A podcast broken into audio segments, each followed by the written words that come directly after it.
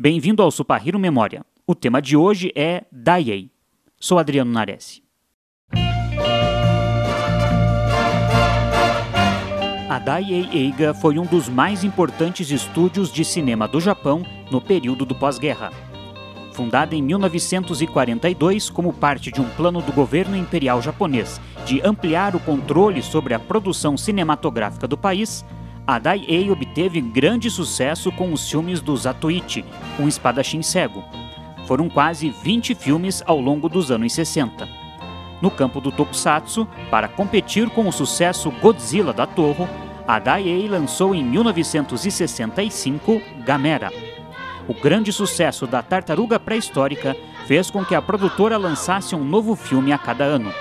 Até 71, Gamera enfrentou os monstros Barugon, Gyaos, Viraz, Giron, Digger e Zigra em mais seis filmes.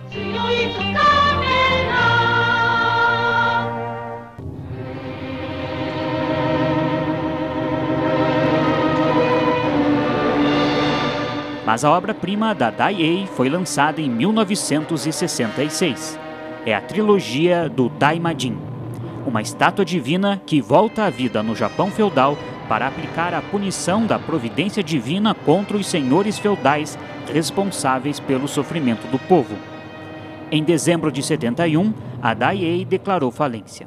Foi revivida em 74, mas nunca mais alcançou o mesmo sucesso. Em 2002, a produtora foi vendida para a Kadokawa. Dois anos depois, o nome Daiei foi extinto. Fique ligado aqui no Super Hero e até mais.